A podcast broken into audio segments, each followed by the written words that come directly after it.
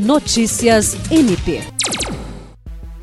O Ministério Público do Estado do Acre, por meio da Diretoria de Planejamento e Gestão Estratégica, deu início na manhã desta terça-feira a uma programação de oficinas temáticas como parte das etapas de elaboração do Plano Geral de Atuação para o biênio 2022-2023.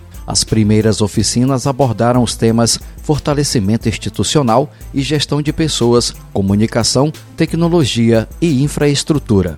As atividades têm como objetivo realizar a definição ou reorganização das metas em seus respectivos programas que o MPAC terá que executar nos próximos dois anos, observando os instrumentos formais e complementares de planejamento e gestão estratégica. A Procuradora-Geral Adjunta para Assuntos Administrativos e Institucionais, Rita de Cássia Nogueira Lima, ressaltou a importância da adoção de ferramentas de gestão e planejamento estratégico para que o MPAC possa prestar um serviço de qualidade ao cidadão e cumprir sua missão de ser reconhecido como uma instituição transformadora da realidade social essencial à democracia e à garantia da ordem jurídica.